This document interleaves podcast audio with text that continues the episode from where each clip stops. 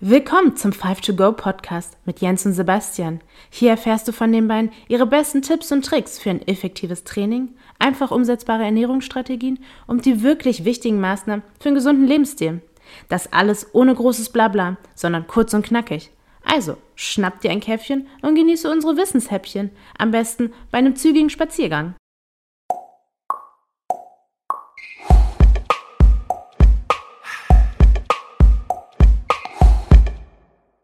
Und wir sind wieder beim 5to-Go Podcast mit Jens und Sebastian. Jens, bist du da? Basti, ich bin am Start. Das ist gut, denn du musst uns heute mal ein, zwei Sachen erklären. Aber vorher eine kurze Frage zum Reinkommen. Was hast du als letztes gegessen, bevor du hier mit mir angefangen hast, den Podcast aufzunehmen? Ich habe heute, wie ja, relativ oft, spät gefrühstückt. Habe ich natürlich erstmal vorher bewegt habe dann um elf ein Kefir getrunken und hatte dazu ähm, Schafsjoghurt mit Beeren, Chiasamen und Nüssen. Okay, das klingt gut, sehr proteinreich, sehr schön. Und äh, wie war denn der Nutri-Score von diesem Kefir? Kannst du dich erinnern? Warte, ich kann mal schauen. Ich habe die Flasche noch nicht weggeschmissen, aber Super. steht leider keiner drauf. Ah, schade. Gut, aber wie kannst du dir da sicher sein, dass das Ding gesund war? Du, ich habe einfach geraten. Okay, sehr gut. Also, das ist die Überleitung zum Thema Nutri-Score. Wir wollen heute über den Nutri-Score sprechen und mal äh, ja, ein bisschen darüber diskutieren, ob das eine sinnvolle Hilfe ist bei der Auswahl von gesunden Nahrungsmitteln oder ob es Blödsinn ist oder irgendwo dazwischen. Ja. Und da würde ich gleich mal reingehen mit der Frage, falls jetzt noch nicht ganz klar ist für die eine oder andere Person, die zuhört. Jens, erklär mal ganz kurz, was ist der Nutri-Score? Ja, der Nutri-Score ist grundsätzlich erstmal ein System, was ja, ursprünglich dafür entwickelt wurde, um dem Verbraucher äh, ja, im Supermarkt die, die, die Einschätzung, inwieweit jetzt ein Lebensmittel ähm, ja, geeignet ist oder ungeeignet, beziehungsweise wenn man nachliest, wird oft der Begriff verwendet der Nähr Nährwertqualität, wobei das Quatsch ist, komme ich später noch dazu. Aber das soll der Nutri-Score halt ausdrücken, ja, wie gut ist die Nährwertqualität eines Produktes.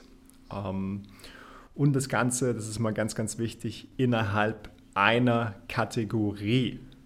Ja, das heißt, man hat da dieses äh, ein bisschen wie so eine Art Ampelsystem. Das heißt, man hat ein fünf, eine fünfstufige Farb- und Buchstabenskala, angefangen mit dem grünen A und dann geht es weiter bis zu dem roten E und das grüne A steht mehr oder weniger für den besten Nutri-Score das heißt, da haben wir die höchste Nährwertqualität und bei einem Nutri-Score mit dem Buchstaben E, das wäre wie gesagt die schlechteste Nährwertqualität. Okay, und das steht dann praktisch vorne oder hinten auf den Verpackungen der Lebensmittel im Supermarkt drauf. Steht vorne drauf, genau. Allerdings muss man dazu sagen, der, der Nutri-Score, den gibt es ja schon ein bisschen länger, wurde 2017 von der französischen Gesundheitsbehörde ins Leben gerufen. Und äh, in Deutschland hat man sich lange ähm, dagegen entschieden. Dann hat der Verbraucherschutz allerdings sich dafür stark gemacht, äh, teilweise auch bestimmte Unternehmen. Ähm, in Deutschland waren es vor allen Dingen Iglo. Ähm, in, in Frankreich, witzigerweise Nestle, komme ich später auch noch dazu. Und äh, so dass man dann in Deutschland seit Herbst 2020 sich dafür entschieden hat, auch den Nutri-Score verwenden zu dürfen. Allerdings ist der komplett freiwillig. Das heißt, keiner von den Herstellern ist dazu verpflichtet. Und grundsätzlich soll es dann auf dem Etikett also da, wo es eins gibt, vorne abgebildet sein. Äh, ich habe allerdings jetzt auch schon erlebt, es gibt natürlich aber auch äh, dann, dann Hersteller, die es nicht auf dem Etikett abbilden, sondern unten drunter dann in schwarz-weiß auf dem Preisschild. Also auch da wird schon wieder ein bisschen getrickst, aber da komme ich später noch dazu. Ah, okay, interessant. Das wusste ich nicht. Ich dachte, es muss immer vorne oben drauf stehen. Aber gut, kann man sich ja so seinen Teil dazu denken. Ne? Wahrscheinlich die, äh, die damit ja, pausieren gehen wollen, die packen den wahrscheinlich dann vorne sichtbar drauf und die, die ihn eher verstecken wollen, dann eher unten. Genau, also dann vielleicht noch das äh, ganz kurz ergänzen. Also wie gesagt, äh, da gibt es einen Verband, nenne ich es mal, in Frankreich. Darüber muss sich dann das entsprechende Unternehmen anmelden. Und grundsätzlich, so habe ich es vorgefunden, ist dann eigentlich die, die Verpflichtung, die man dann schon hat, dass das Unternehmen innerhalb von zwei Jahren alle Produkte dann auch wirklich mit dem Nutri-Score ausweisen muss. Völlig egal, ob das jetzt ein positiver oder auch negativer Nutri-Score ist. Allerdings konnte ich jetzt schon in Supermärkten feststellen, dass äh, ich da eine Tendenz gesehen habe, dass oftmals das nicht so berücksichtigt wurde. Okay, ganz spannend. Also man kann sich da so ein bisschen die Rosinen rauspicken sozusagen als Unternehmen. Noch wohl, ja. Mhm. Okay. Und äh, wie setzt sich denn jetzt, zweite Frage, dieser Nutri-Score genau zusammen? Also wie funktioniert dieses System? Okay, ja, wie viel Zeit haben wir? Wir haben ja nur 30 Minuten. Ganz kurz. Aber ich probiere es mal so einfach wie möglich runterzubrechen. Also grundsätzlich, ähm, das ist die erste und wichtigste Aussage, die ich nochmal betonen will. Der Nutri-Score bezieht sich immer auf Produkte innerhalb einer Kategorie. Das heißt, ja, das ist nicht die Idee des Nutri-Scores zu sagen, okay, wir vergleichen jetzt einmal äh, Pizza mit, sage ich mal, äh, Tiefkühlgemüse.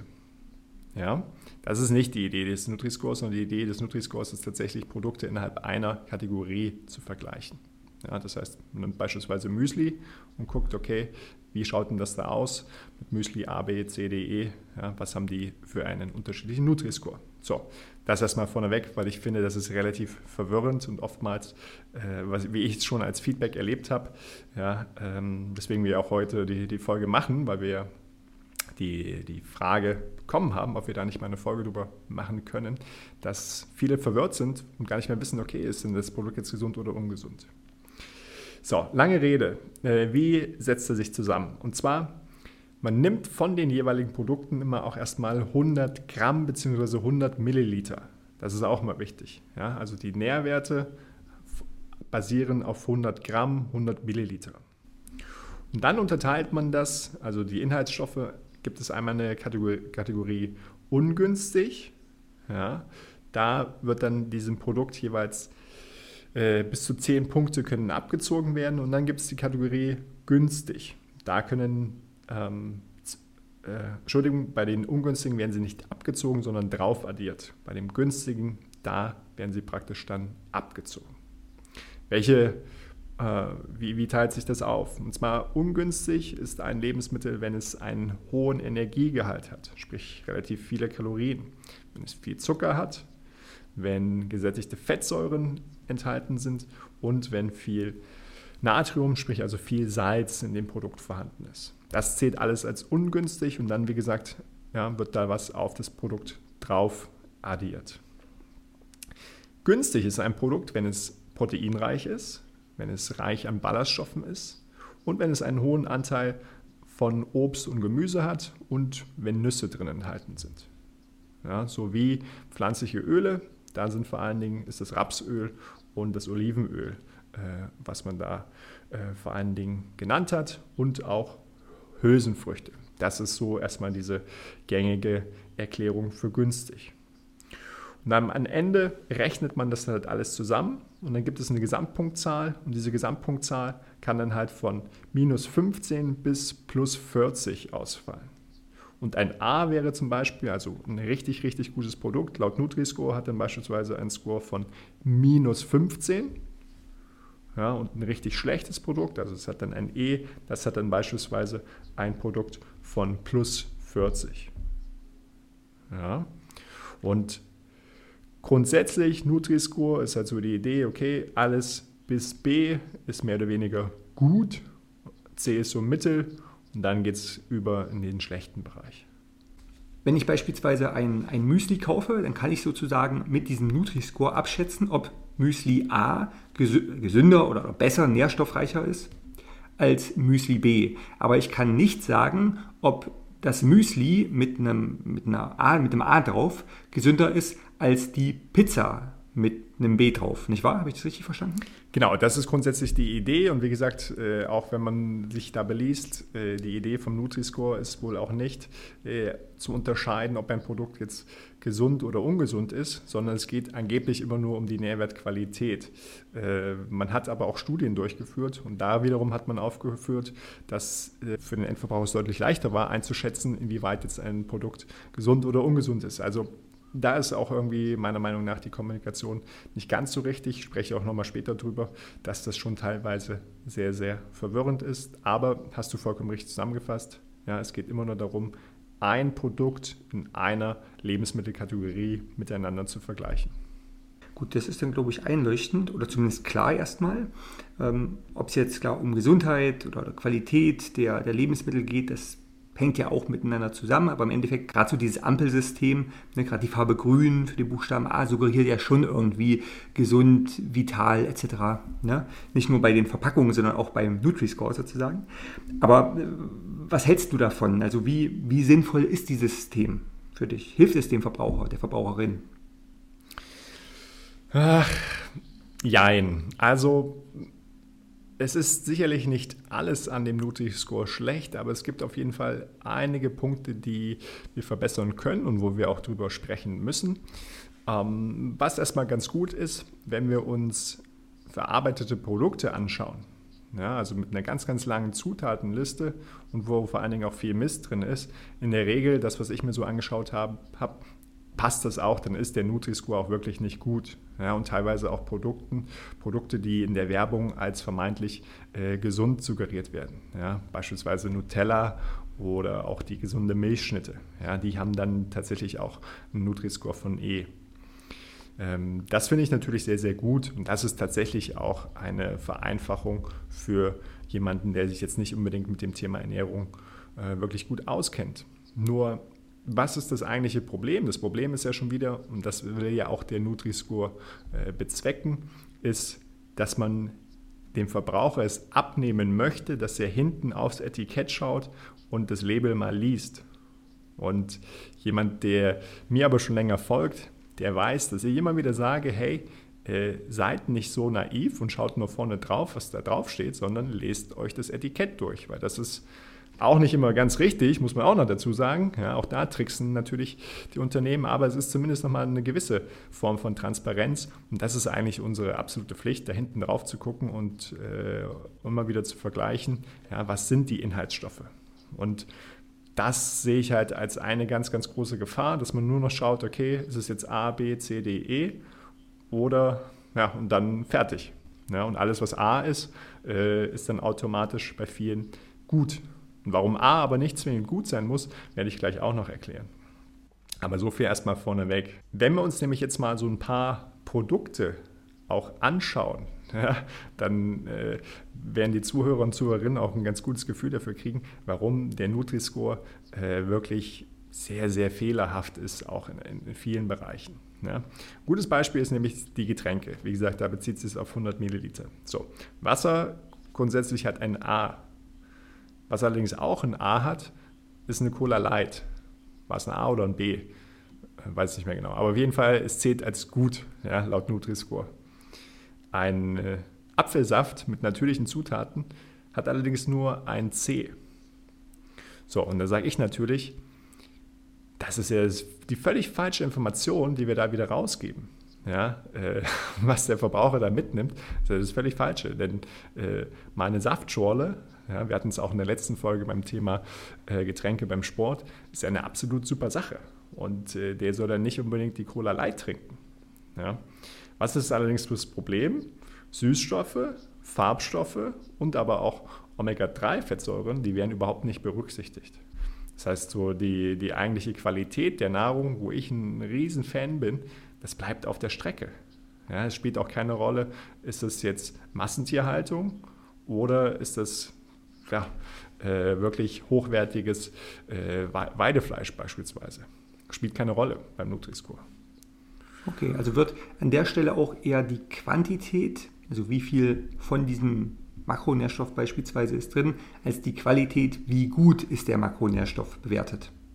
Genau, das ist das eine. Und das andere ist natürlich, dass man mit diesem Nutri-Score, und deswegen, äh, so habe ich das jetzt natürlich dann auch verstanden, warum sich da das ein oder andere äh, Unternehmen dafür stark gemacht hat, man natürlich auch sehr, sehr gut tricksen kann. Und auch hier habe ich natürlich wieder ein paar Beispiele.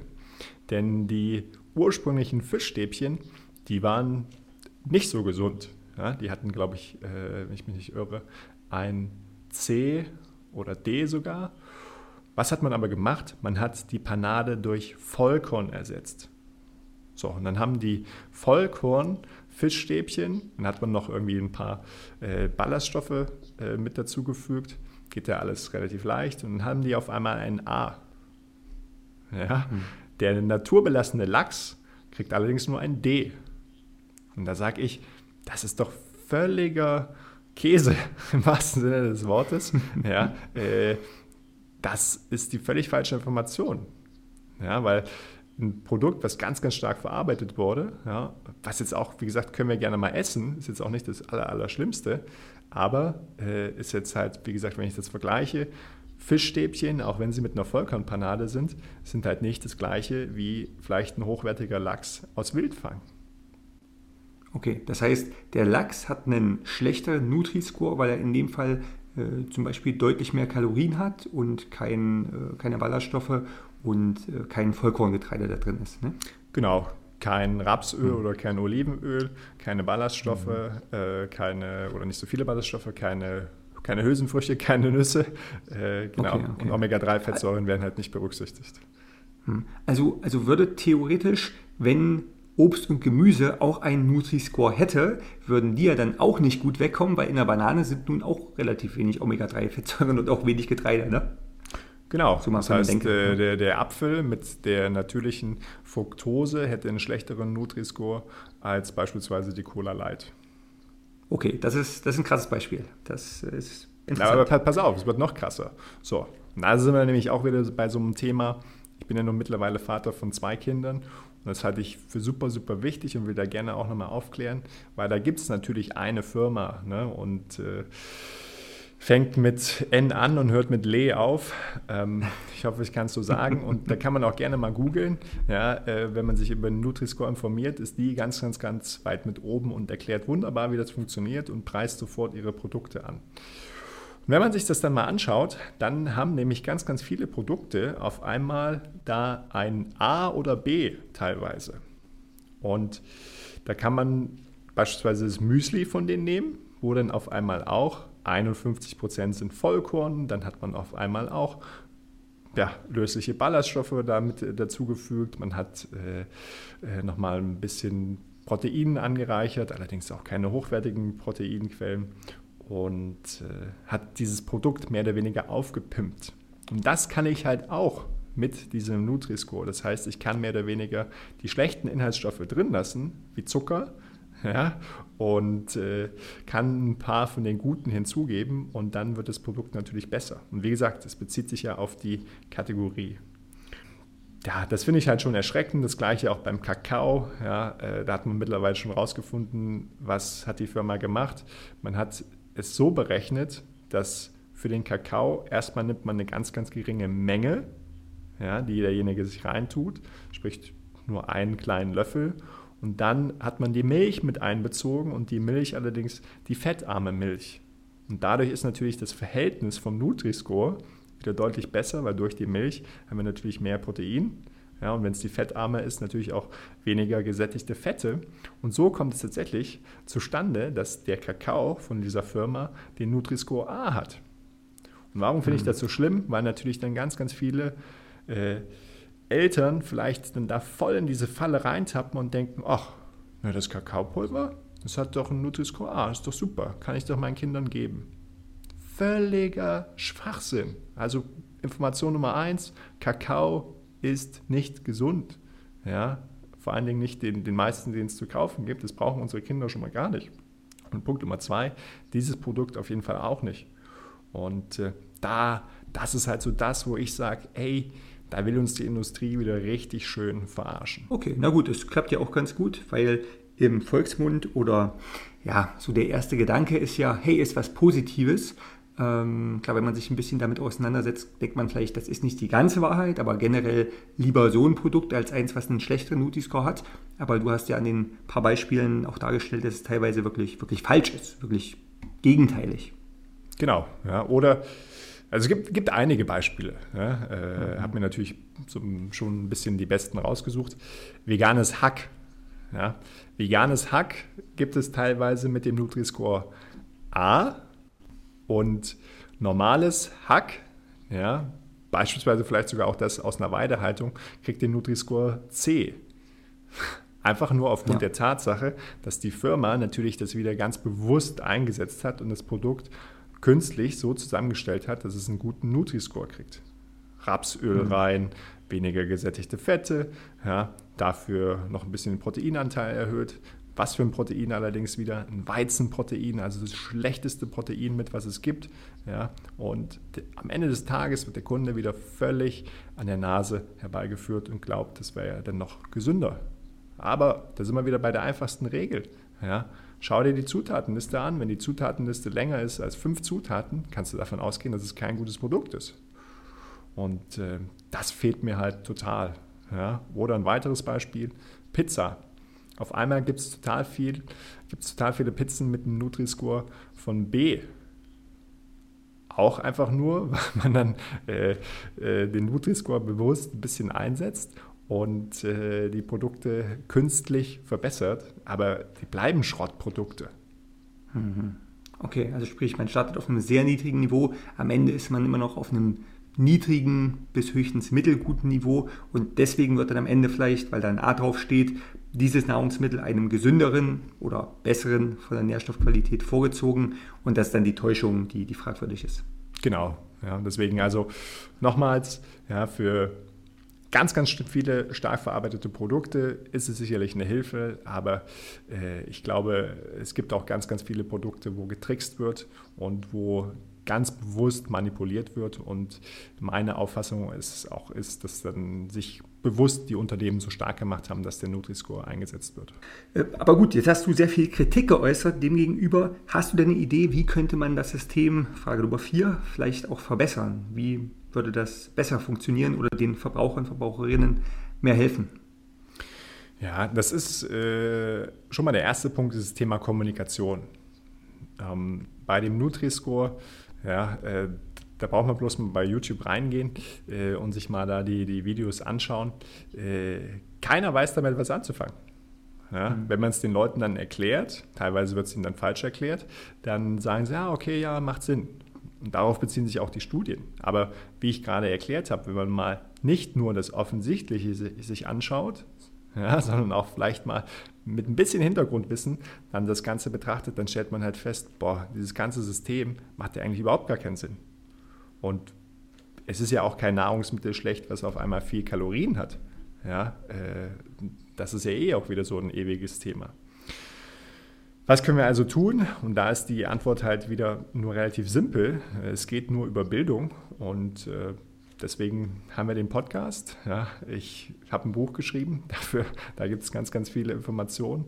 Ähm, und äh, wenn ihr Fragen habt, gerne schickt sie immer raus. Aber äh, ja, wir können nur über Bildung äh, das Ganze verbessern, weil die Lösung äh, vom Nutri-Score ist sicherlich keine. Hm, okay.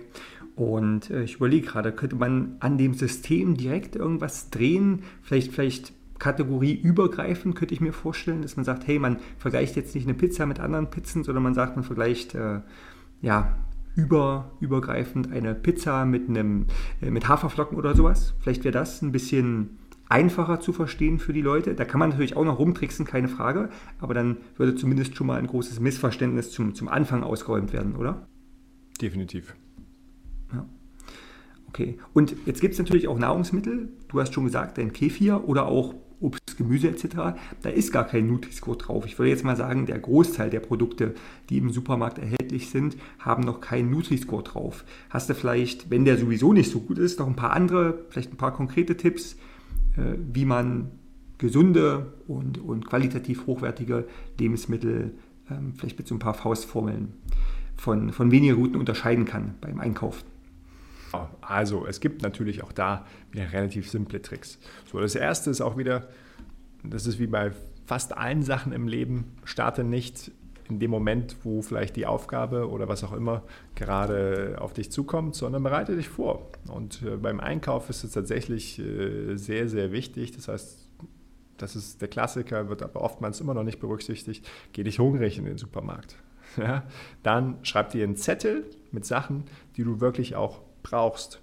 Es gibt dir wiederum Sicherheit. Du kannst diesen Zettel wirklich abarbeiten und wirst auch wirklich nur die Sachen kaufen oder zumindest die Wahrscheinlichkeit höher, ja, die du auch wirklich brauchst.